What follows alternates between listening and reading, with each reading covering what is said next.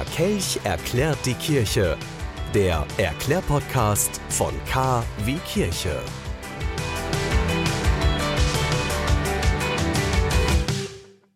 Herzlich willkommen zum ersten Advent am 3. Dezember. Apropos 3. Drei Gegner sind seit gestern Abend bekannt, gegen die die deutsche Nationalmannschaft bei der Fußball-Europameisterschaft im kommenden Jahr im eigenen Land antreten darf. Schottland, Ungarn und die Schweiz.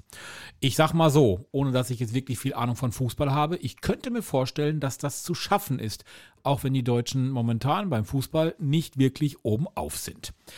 Oben auf sind wir aber ab sofort als Christen, denn wir freuen uns auf das Weihnachtsfest und heute sind es auch nur noch drei Wochen bis zum heiligen Abend. Das hängt einfach damit zusammen, dass der vierte Advent auch gleichzeitig Heiligabend ist.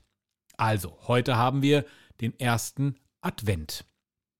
Da gibt es natürlich grundsätzlich auch viel Lärm und viel Unruhe in dieser Zeit, wir brauchen nur zur Ukraine schauen oder aber in den Nahen Osten, dort Israel und Gaza.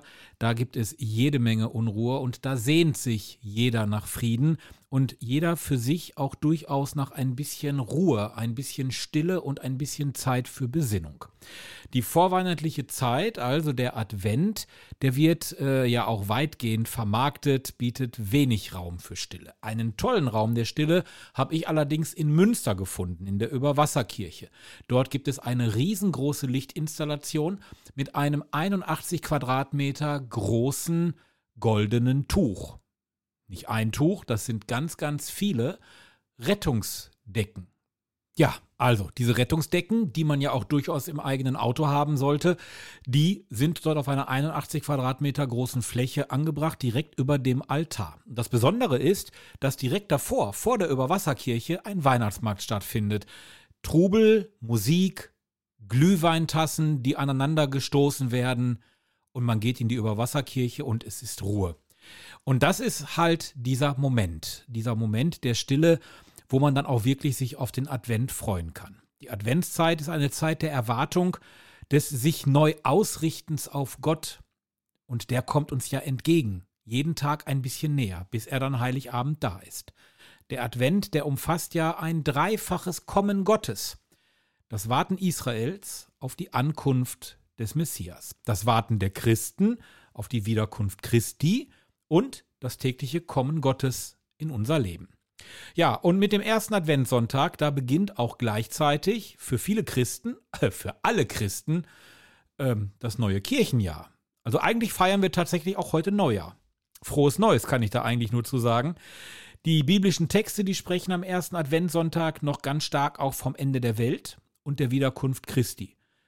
Die weiteren Sonntage, da haben wir den zweiten, dritten und vierten Advent, stellen uns dann unter anderem den Täufer Johannes, den Vorläufer Jesu vor und Maria, die Mutter Jesu, als adventliche Gestalten.